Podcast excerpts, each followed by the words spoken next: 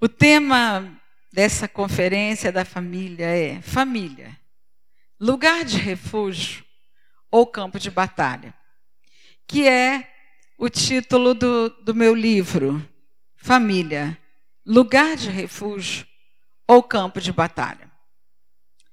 É, durante muitos anos, mais de 30 anos, eu escuto pessoas um longos, longos anos escutando na igreja, como professora de escola dominical, como conselheira. E depois do meu trabalho secular. A gente tem um consultório de psicanálise, terapia familiar. Então são muitos anos escutando pessoas. Quando as pessoas chegam no consultório, elas chegam com uma demanda. Há uma necessidade, há uma dor, há uma angústia, Há uma depressão, um transtorno psíquico, as doenças da alma tão comuns no nosso tempo. Nunca vivemos um tempo onde há tanto adoecimento na alma como hoje. Quantas pessoas estão hoje, nesse exato momento, andando por aí angustiadas, solitárias, depressivas, querendo morrer, muitas até sem esperança, procurando uma solução. Cada dia, os laboratórios jogam uma toneladas de medicamentos no mercado para tentar conter a dor da alma, para tentar conter as doenças da alma. E elas crescem cada vez mais avassaladoramente porque os remédios não dão conta de resolver o problema. Porque não é uma medicação que vai resolver a angústia que está lá, porque ela tem sintomas que a medicação vai ajudar, mas a origem da angústia está na alma. Então, quantos nós estamos vendo hoje pessoas que chegam com uma perda, uma perda física, uma perda de um relacionamento, de um casamento, uma perda da família e qualquer tipo de perda, às vezes vem por uma doença física mesmo, que o médico vem e diz: olha, não resolve a sua doença física, deve ser psicossomática. Quem nunca ouviu falar, não é de uma dor que começa na alma e que deposita os sintomas no corpo. E ouvindo as histórias, cada vez que alguém vinha com essa demanda, que a gente parava para escutar essa pessoa, ao escutar a história da pessoa, nós vamos ver que o cenário do adoecimento é esse cenário que todos nós conhecemos, família. Todo mundo aqui vivenciou a sua história familiar. E cada um passou pelos revés que se passa toda a família. Não existe família perfeita. Não existe pais perfeitos. Nós somos seres imperfeitos. Nós estamos caminhando aqui procurando melhorias para a nossa vida. Mas quando nós paramos para olhar a nossa história de vida, muitas vezes nós vamos encontrar esses adoecimentos. E aí eu comecei a me questionar: família o que é? É um lugar de refúgio? Porque quando nós vamos para a palavra de Deus, a gente sabe o propósito pelo qual Deus criou a família. Para ser esse lugar de estruturação do ser humano, este lugar onde nós recebemos a nossa identidade, a nossa direção para a vida, a nossa formação, a nossa cultura, um lugar onde nós aprendemos crenças e valores e que vão nortear toda a nossa vida. Mas por que família tem sido também um campo de batalha? E não é agora, no nosso tempo, nessa, na nossa geração. Quando nós olhamos nas páginas da Bíblia, nós também vamos encontrar famílias enfrentando os mesmos conflitos que nós enfrentamos hoje. Então, por que um lugar que foi preparado para ser um lugar de refúgio tem sido um campo de batalha, onde as guerras mais sutis ou declaradas acontecem, onde as feridas mais dolorosas acontecem, onde as dores que mais afetam a nossa maneira de ser acontece. Então, fazendo esses questionamentos, eu comecei a trabalhar, escutando as histórias e pesquisando sobre isso, e esse foi o tema de vários trabalhos acadêmicos que eu fiz, até chegar na tese de doutorado, que eu também escrevi sobre isso. E depois que eu aprofundei, eu senti esse desejo de colocar os textos bíblicos depois que eu entreguei a tese, e daí surgiu o livro. Por quê? Porque todas as pesquisas que, que eu busquei, que, que trabalhavam essa questão da estrutura familiar, da dinâmica familiar, todas as pesquisas, na verdade, tudo isso já tem na palavra de Deus. Antes que qualquer teórico embasasse qualquer experiência a partir com uma teoria, a palavra de Deus já apontava todas as dificuldades que enfrentaríamos em família depois da queda e a solução que vinha a partir da presença de Deus nas nossas vidas. Então, esse esse livro ele traz essas questões psicológicas, essas questões subjetivas da nossa alma, a nossa necessidade de cura. Eu falo um pouco sobre a construção da identidade, o desafio da feminilidade, que é um tema é, tão difícil de compreender nesse mundo de hoje, com toda essa ideologia de gênero. Eu falo também dos caminhos da paternidade, dos papéis e funções familiares. Eu falo do adoecimento também da alma e dos sintomas que vão para o corpo. Então, também tem um capítulo só sobre doenças psicossomáticas e alguns tipos de, de família, famílias disfuncionais, famílias e violência, família e abuso sexual. Então tem uma pincelada em todos esses assuntos, exatamente para oferecer para todos nós, como Igreja de Cristo, subsídios para nós escutarmos pessoas. Porque nós vivemos num tempo de muitas demandas. As pessoas vêm para a igreja, as configurações familiares são as mais diversas. Então as pessoas já vêm para a igreja, já vêm buscando uma solução, já vêm com uma dor na sua alma e precisa encontrar na igreja não apenas um pronto-socorro, um lugar onde a gente vai para resolver uma emergência, um problema imediato. Não. Como igreja, nós somos uma comunidade terapêutica também que cuidamos do corpo, da alma e do espírito. Porque quando tem um texto que eu gosto muito em 3 João que diz: Amado, quero que te vá bem e tenha saúde, assim como bem vai a tua alma. Então, quando a nossa alma vai bem, quando nós estamos harmonizados, em harmonia, o espírito e a alma, o corpo vai receber os benefícios dessa harmonia interior. Então, a possibilidade da saúde é muito maior do que quando a nossa alma está em conflito, né? E o material está ali, está lá atrás. Tem, como que é o nome da irmã? Márcia, né? Ela está lá atrás. Depois, quem interessar, pode lá é, a, a máquina de cartão de crédito ficou na igreja que nós estávamos ministrando e amanhã estará aqui. Né? Então, seria assim: é, subsídios para a sua própria vida, como tem sido para a minha, ao longo desse tempo. Deus tem me ensinado muito através dessas compreensões e também para ajudar outros. Né? Muitas vezes, aquilo que é tão bom para nós vai servir de, de subsídio para ajudar outros. Aliás, a palavra de Deus diz em 2 Coríntios, né, para que consoleis a outros com as mesmas consolações com que fostes consolados por Cristo Jesus. Então a gente sabe que naquilo que Deus tratou conosco, nas áreas de dores que Deus tratou conosco, é exatamente as áreas que Ele vai nos usar para ajudar outros. Por quê? Porque a gente experimentou, né? Aquilo que a gente experimenta, a gente tem condições de falar muito mais, né? Então eu quero ler inicialmente um texto bíblico que está em Efésios, no capítulo 1, versículos 17 a 19. E eu vou ler aqui na NVI, na tradução NVI.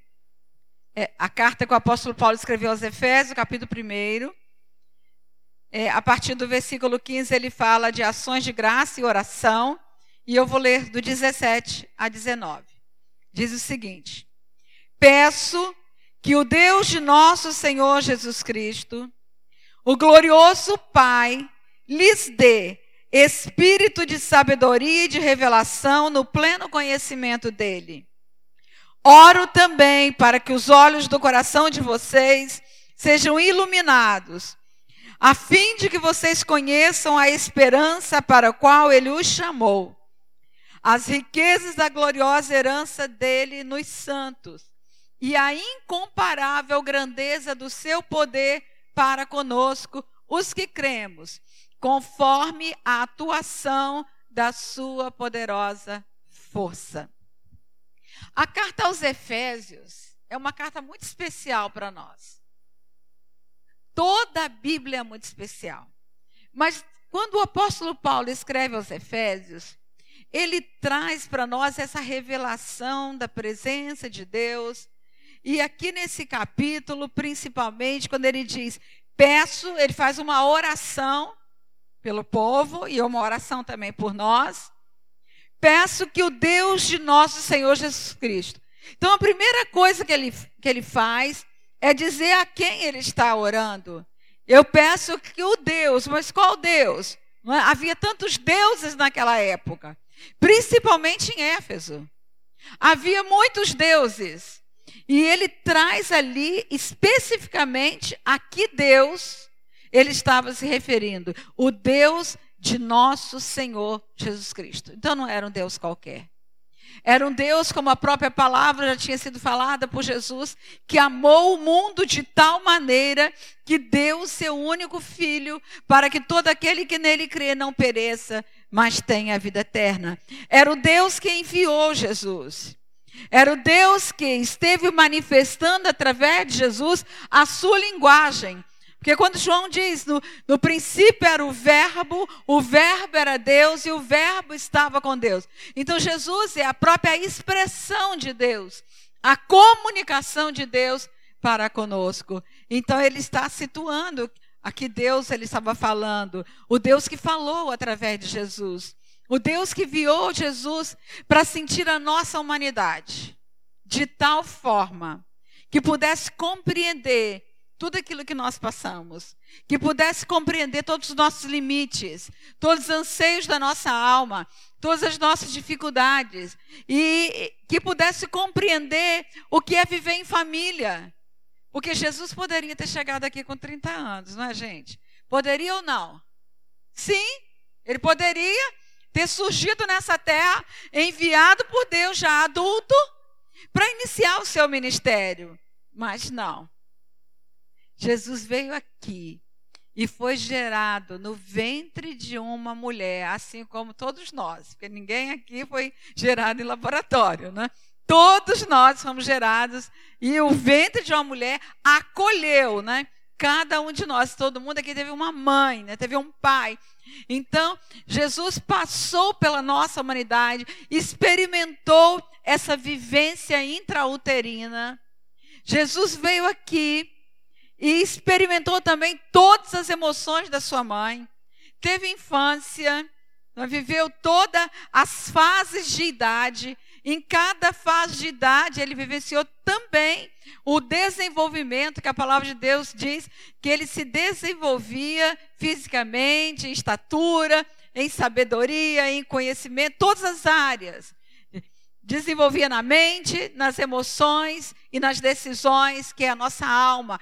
Então, Jesus passou por todos esses estados emocionais que nós passamos. Na verdade, ele sofreu tudo que nós sofremos.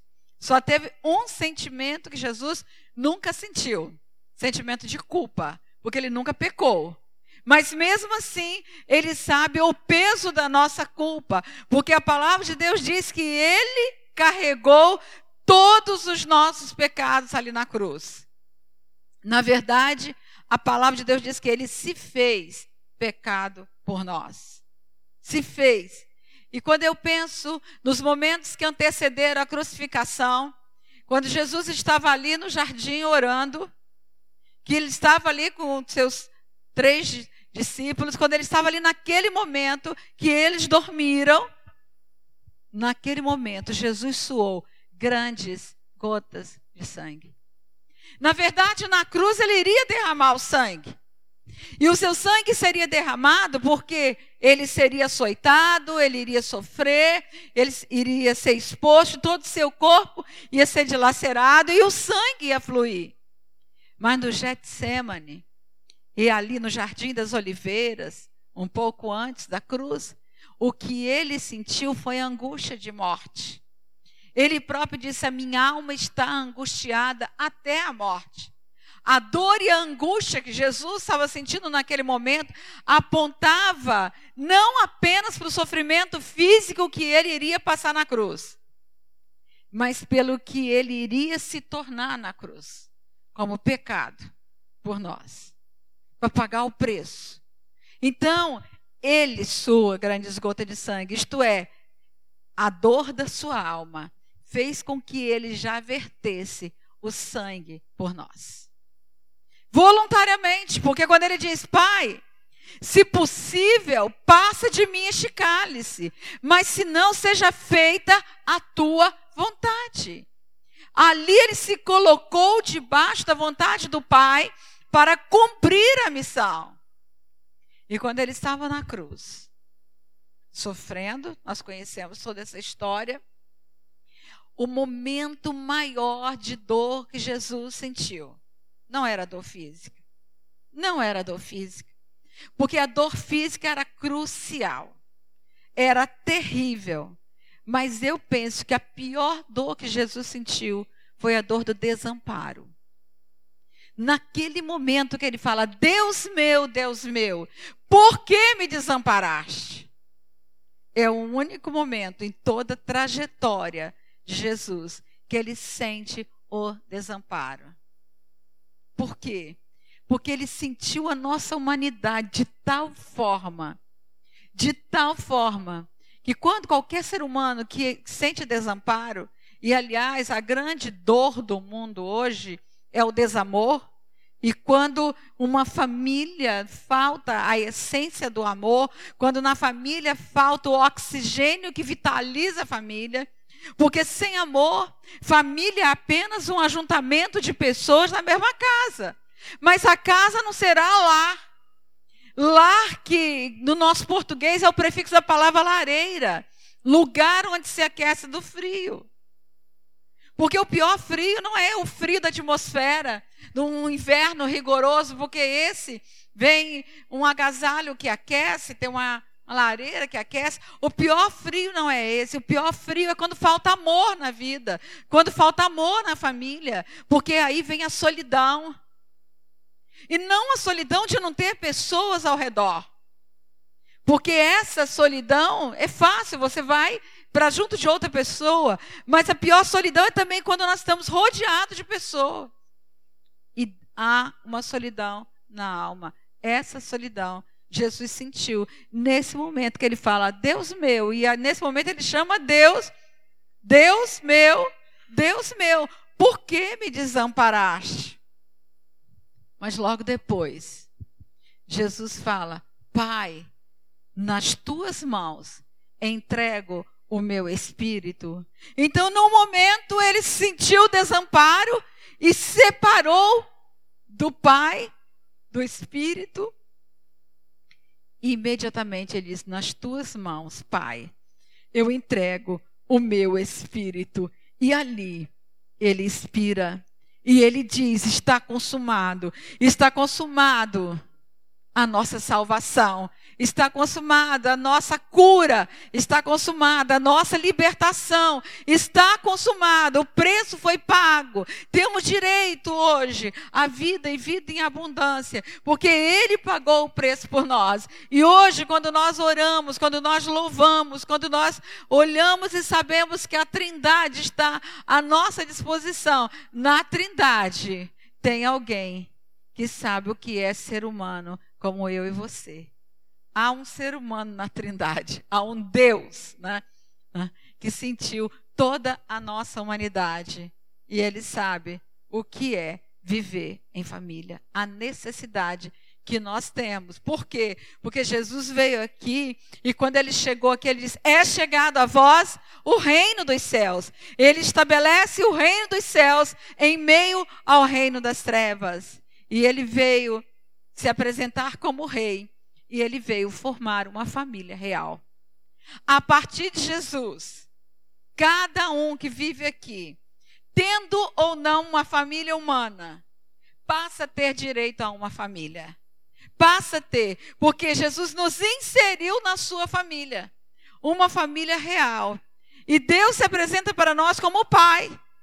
Então, quando o apóstolo Paulo ora, diz: Peço que o Deus de nosso Senhor Jesus Cristo, o Deus do amor, o Deus da graça, o Deus da misericórdia, e ele diz: O glorioso Pai.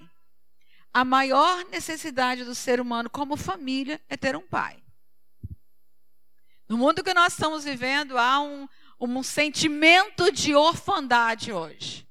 Escutando pessoas uma das maiores dores é quando alguém diz: Meu pai me abandonou. Eu não tenho pai. Meu pai foi embora. E aí, essas histórias que nós escutamos todos os dias. Todos os dias. Há um sentimento de orfandade no mundo hoje. Mas não é uma orfandade produzida porque alguém morreu, porque um pai morreu. Não, é muito mais do que isso é uma orfandade produzida por um sentimento de vazio de paternidade. Órfãos de pais vivos. E é exatamente onde o inimigo trabalha para roubar. Jesus disse que o ladrão vem senão para roubar, matar e destruir. Então ele veio para roubar, roubar o que é a nossa essência de vida, a, a nossa identidade, o nosso sentimento de pertencimento. Quem nós somos. Todo ser humano precisa se sentir pertencente a alguém. Nós não nascemos aqui para viver soltos na vida, não. O ser humano tem necessidade de pertencimento.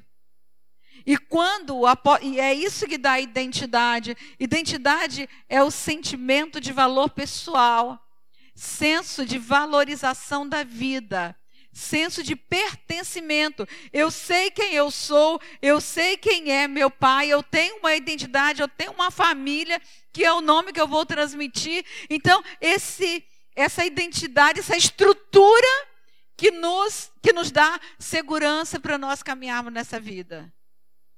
E aí, Paulo apresenta o glorioso Pai. Porque é exatamente nas falhas da paternidade que o inimigo entra para roubar. Porque quando ele rouba esse sentimento de pertencimento e de valor pessoal que cada ser humano tem e precisa ter para poder caminhar pela vida, ele deixa um vazio tão grande que a pessoa vai tentar preencher com compensações para dar conta do seu vazio. E o mundo tem ofertas das mais diversas para tentar preencher o vazio que fica da paternidade. Aí vem álcool, drogas, sexo, né, pornografia e tudo isso, compulsões, tudo isso que a gente está vendo por aí, prazeres, diversões, tudo mais, que é para tentar preencher um vazio que tem lá dentro de um sentimento de pertencimento. Aí Deus vem, e é isso que o apóstolo Paulo quer revelar aqui: o glorioso Pai. Não é um pai qualquer.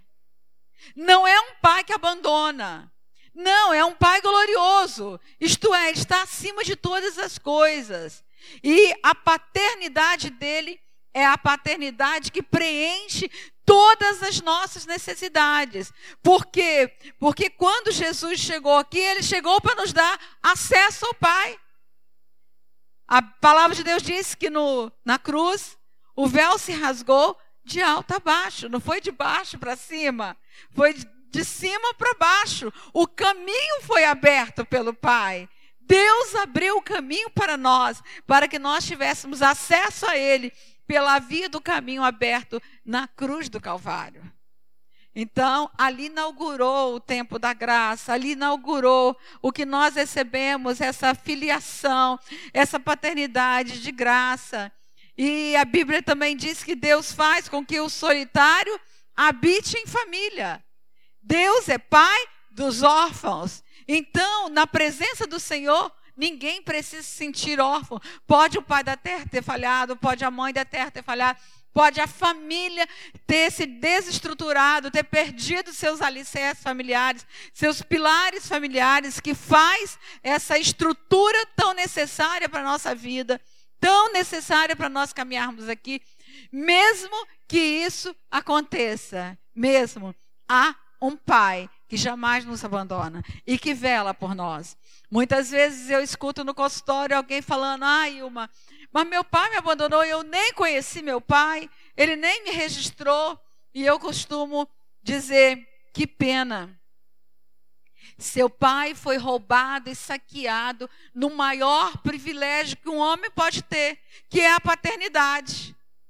Ser aquele que deu origem a uma vida, que fundou uma descendência. É o maior privilégio que um homem pode ter. E ele foi roubado e saqueado na essência desse privilégio. Preste atenção, ele não te conheceu. Ele nem sabe a pessoa linda e maravilhosa que você é. O sujeito bom que você é. Ele não pôde andar com você, te carregar no colo, te levar na escola, e nem teve aquela homenagem do dia dos pais, quando você nem sabia ainda desenhar, que você fez aquele desenho e que levou para casa para entregar um pai, ele não teve essa homenagem, ele foi roubado, porque você não ficou órfão. Deus supriu a sua necessidade. Deus guardou a sua vida. Deus te trouxe até aqui. Deus te segurou pela mão. Deus te ajudou a caminhar. Deus abriu as portas para você. Deus te levou para o caminho para conhecer Jesus, te promete vida eterna, te dá vida em abundância, te dá alegria na alma, te dá valor pessoal. Porque Jesus morreu por você. Quando é cristão, eu posso falar tudo isso, né? Quando não é cristão, eu não posso. Mas quando eu tenho a oportunidade de dizer da paternidade de Deus, isso tem o poder de mudar qualquer história. Qualquer história. Então, é muito bom a gente compreender quem é esse glorioso Pai e ele continua: lhes dê espírito de sabedoria e de revelação. Sabedoria não se aprende em bancos escolares. Nos cursos de graduação, pós-doutorado, nada disso. Sabedoria não é um saber acadêmico. Não. Sabedoria é a vida compreendida no ponto de vista de Deus. Então só recebemos sabedoria de Deus através da palavra de Deus. E Paulo ora. Por quê? Porque na cidade aonde os cristãos estavam, que estava a igreja de Éfeso, era uma cidade que tinha tantos deuses, tantas buscas. E aí ele fala que Deus lhes dê espírito de sabedoria e de revelação, porque a sabedoria traz a revelação. Junto com a sabedoria vem a revelação. Porque quando a nossa mente começa a alcançar os mistérios da sabedoria de Deus, quando nós começamos a olhar a vida na perspectiva da palavra de Deus, a nossa mente se abre e Deus revela esse conhecimento para nós, no pleno conhecimento dele. O Espírito Santo, ele é de Deus, é o Espírito Santo de Deus. Ele está em Deus faz parte da Trindade, sabe tudo sobre Deus. E ele veio habitar em nós. Quando Jesus fala: Olha, eu vou para o Pai, mas eu vou deixar com vocês o Consolador. Ora, por que, que nós precisamos de Consolador, né? Por que, que nós precisamos? Porque nós estaríamos aqui neste mundo precisando desse acolhimento, desse aconchego, dessa paternidade, desse valor pessoal. Então eu vou deixar o Espírito Santo com vocês para consolar, para estar junto, para revelar, para trazer o meu conhecimento. Então ele sabe tudo sobre Deus, vem morar em nós, nós humanos, cheios de falhas. Esse esse barro, né, como a palavra de Deus diz, né? Somos vasos de barros, imperfeitos, cheios de rachaduras, cheios de imperfeições, cheios de falhas, mas aprove a Deus enviar o seu espírito para morar em nós, para trazer essa revelação do conhecimento de Deus. Oro também para que os olhos do coração de vocês sejam iluminados não esses olhos físicos, porque com esses olhos físicos nós vemos apenas o que está diante da nossa visão, no limite da nossa visão. Há um limite para a nossa visão humana, mas ele está falando: abra os olhos do, do coração de vocês, sejam iluminados. Por quê? Porque os olhos da alma são os olhos que podem ver além de. Isto é, quando nós começamos a conhecer Deus, nós passamos a ter visão espiritual. E a visão espiritual, ela não tem esse limite da visão física, porque a visão física termina na morte. A não, a não ser que a pessoa tenha alguma anomalia visual, que ela perca a visão, mas essa visão física, na maioria das pessoas, vai terminar na morte. A hora que o nosso coração para de bater, não tem mais visão. E aí o apóstolo Paulo fala, fala para nós: não, mas eu quero dar uma outra visão. Deus tem uma outra visão. Uma visão que transcende a morte. Uma visão que ultrapassa essa dimensão terrestre. Como ele fala aos Filipenses: prossigo para o alvo, pelo prêmio da soberana vocação de Deus em Cristo Jesus. Então nós temos uma visão que ultrapassa a morte que vai muito mais além. E essa compreensão que nos faz entender o que é família no propósito de Deus, que eu vou continuar falando sobre esse assunto amanhã cedo. O que, que é família lugar de refúgio e por que, que a família se transformou no campo de batalha? Qual é o propósito? E só vamos compreender isso quando os nossos olhos espirituais são abertos. Porque com esses olhos humanos, sem iluminação nenhuma do conhecimento de Deus, nós vamos pensar como o mundo pensa. E o mundo pensa que família é uma instituição falida. Nunca vimos um tempo onde o arsenal do inferno está tão direcionado para destruir os princípios de Deus para a família como hoje. Na verdade, nós estamos vivendo um tempo bem difícil, onde as mais diversas configurações familiares estão apontando para essa mente cega, para essa falta de visão, porque a Bíblia também nos fala que o príncipe deste mundo tem cegado o entendimento dos homens para que não vejam a verdade. E ver a verdade é o caminho da cura. Quando Jesus diz para que vendam, vendo, vejam. Ouvindo, ouçam quebrante o coração e sejam por mim curados. Então a cura tem um processo. A cura tem um caminho. É preciso ver com os olhos da alma, ouvir com os ouvidos do coração, quebrantar o coração, isto é, um coração endurecido por todas essas questões humanas que se quebranta na presença do Senhor através da unção do Espírito Santo de Deus, e aí pode amar, porque o coração endurecido tem o fluxo do amor obstruído, e é assim que muita gente vai para o casamento. Com o fluxo do amor obstruído, obstruído por quê? Por mágoas, ressentimentos, amarguras, rancores, tudo que foi construído ao longo da história de vida, nas circunstâncias adversas da, vividas ao longo da história, que faz tantas pessoas reféns emocionais do passado.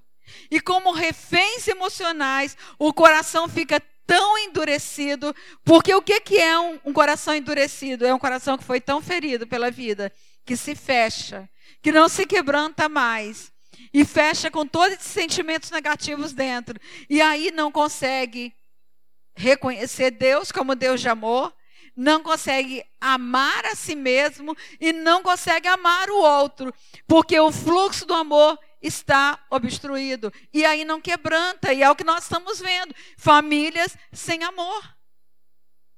Irmãos, a falta de amor é o que mais mata no mundo inteiro. Quando a gente vê aquelas criancinhas morrendo naqueles países em guerra, aquelas crianças esqueléticas, os ossos aparecendo, a gente sabe que elas estão morrendo, em primeiro lugar, porque falta comida mesmo, que vem alimentar o corpo físico. Mas a maior carência, o que está por detrás, a gente sabe que a comida não chegou lá, Por quê? Porque tem um sistema perverso, sistema político, econômico, social perverso, que foi com todo um processo de destruição, minando a nutrição física, mas antes de minar a nutrição física, minou e destruiu a nutrição emocional. Porque quando um país está em guerra, quando o país está nessa fome, as famílias são totalmente destruídas. Falta amor. Então, a carência de amor é o que mais mata no mundo inteiro. A gente já sabe, segundo a Organização Mundial de Saúde, que a depressão será o mal que mais irá ceifar vidas nessa década que nós já estamos. Perdendo apenas para as doenças do coração e para o câncer.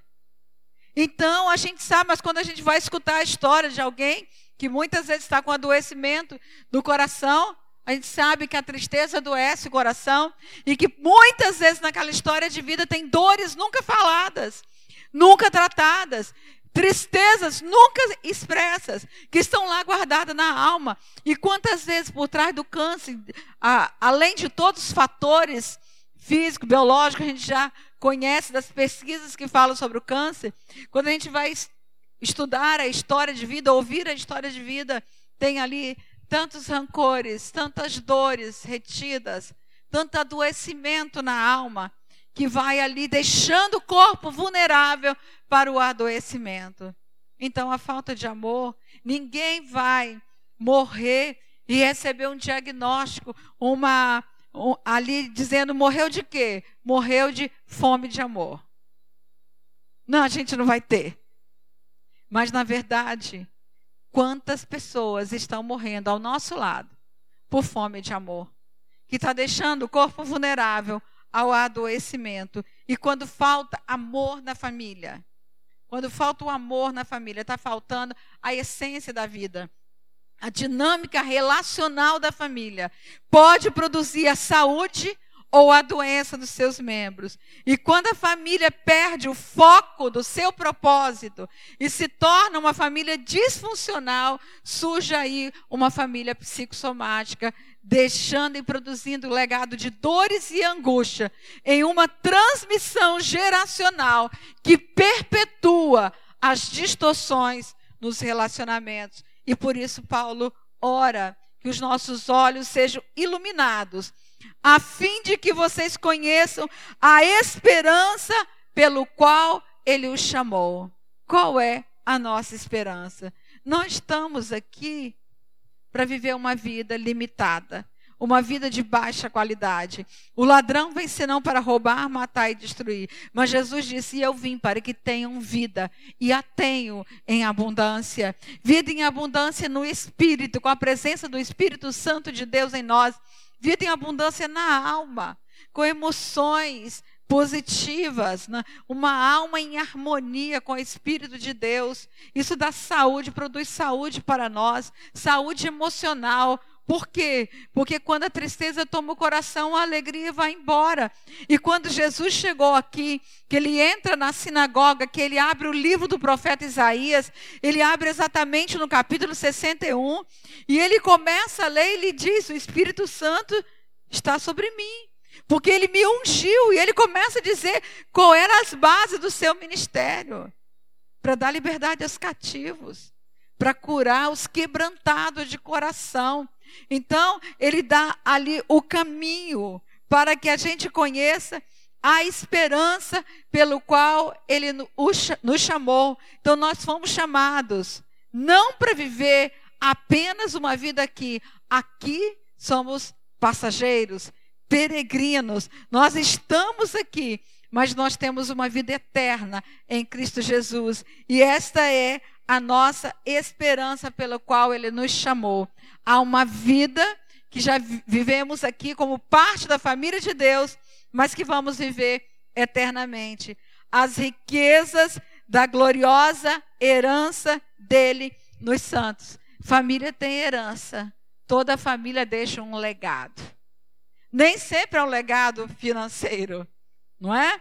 Nem sempre. A maioria das famílias é, que nós convivemos hoje não está deixando fortuna, não está deixando um legado de tanto, tantos bens patrimoniais, porque o maior legado que uma família deixa para os seus filhos são os princípios da palavra de Deus, que são arraigados no coração, que nos faz enxergar muito mais além do que essa vida física. Nós temos uma gloriosa herança que Deus preparou para nós como filhos de Deus, filhos amados do Pai.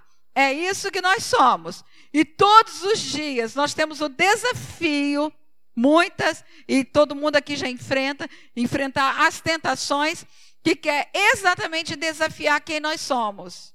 Quem você é? Porque a estratégia do inimigo não mudou. Não mudou. A mesma estratégia que ele foi para Jesus na tentação ainda é. Porque quando Jesus vai ali para o deserto para ser tentado, então nem Jesus foi ao deserto de livre, espontânea vontade, ele foi levado ao deserto. E todos nós sabemos o que é um deserto, quem nunca passou, quem não está passando, a boa notícia é que vai passar. Sabe por quê? Porque Jesus falou: no mundo tereis aflições. Então, quando nós estamos passando um momento de aflição, é um deserto para nós, não é? É um tempo, muitas vezes, de solidão, de apoios humanos. Quantas, quantas vezes está passando por uma luta que ninguém está sabendo da sua luta, mas Jesus sabe. Você não passa a sua luta sozinho. Deserto realmente é lugar de solidão, mas é lugar de sarça ardente, isto é, de revelação de Deus. É lugar onde a gente passa a ter intimidade com Deus. E quando Jesus estava ali no deserto, a palavra de Deus diz que Satanás foi lá. Foi lá tentar Jesus. Ora, irmãos, Jesus precisava ser tentado? Precisava? Não. Ele era filho de Deus. Mas por que, que ele foi tentado?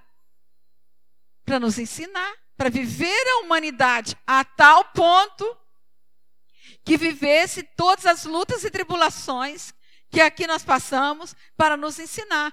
Porque a primeira coisa que Satanás faz é: se tu és o filho de Deus, manda que essas pedras se transformem em pães. Ora, qual foi a resposta de Jesus? Vamos lá? Qual foi a resposta? Nem só de pão viverá o homem, mas de toda palavra que sai da boca de Deus. Qual foi a última palavra que Jesus ouviu da boca de Deus antes de ir para o deserto? A seguir a quê foi Jesus para o deserto? Lucas diz: a seguir foi Jesus levado ao deserto. A seguir a quê? ao batismo, ao batismo, quando Jesus vai começa ali a ser batizado, ecoa uma voz no céu que diz: Este é o meu filho amado, em quem eu tenho um grande prazer. Ora, Jesus não sabia quem ele era? Sabia ou não sabia? Sabia, ele sabia quem ele era. Mas naquele momento, Deus declara como pai, esse é o meu filho amado. Uma declaração diante dos céus, diante da eterno, quem Jesus era. Então, quando Satanás vem e diz: Se tu és o filho de Deus, manda que essas pedras se transformem em pães. A resposta de Jesus é mais ou menos na nossa linguagem assim: Satanás, eu não preciso te provar quem eu sou. Eu não preciso transformar pedra em pão, porque eu sei quem sou. A minha, o meu corpo está faminto porque eu estou em jejum, mas a minha alma não está faminta. A minha alma, porque ele estava com a alma abastecida. Nem só de pão viverá o homem, mas de toda a palavra que sai da boca de Deus. O que me alimenta é o que Deus disse sobre mim. Então eu tenho identidade. É isso que Jesus estava dizendo naquele momento para Satanás. Não preciso desse reconhecimento, transformar pedra em pão para poder dizer que eu sou filho amado de Deus. Irmãos, transformar pedra em pão, trazendo para o nosso contexto, é todas as vezes que tem um buraco na nossa alma e que a gente precisa ser amado por aquilo que faz e não por aquilo que é.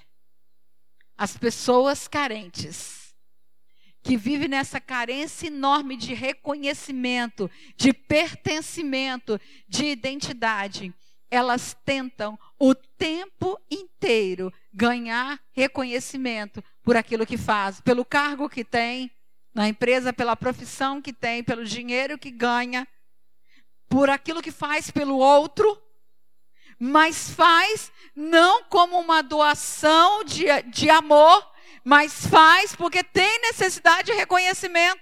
E quando não é reconhecido, fica magoado e ferido. Mas o que Jesus está nos ensinando aqui, que a gente não precisa transformar a pedra em pão que do momento que cai no nosso coração essa revelação que nós somos filhos amados do Pai, nós temos um Pai, nós não somos órfãos nesse mundo, nós temos uma família, nós pertencemos a uma família, e mesmo que a nossa família terrena seja cheia de falhas, tenha produzido dores na nossa alma, do momento que nós recebemos a paternidade de Deus e que isso cai no nosso coração, que nós sabemos que podemos confiar nessa paternidade, que não estamos soltos nesse mundo, não somos órfãos, somos filhos amados, temos um pai, temos uma nossa família e a incomparável grandeza do seu poder para conosco, os que cremos, os que confiamos nessa palavra, conforme a atuação da sua poderosa força.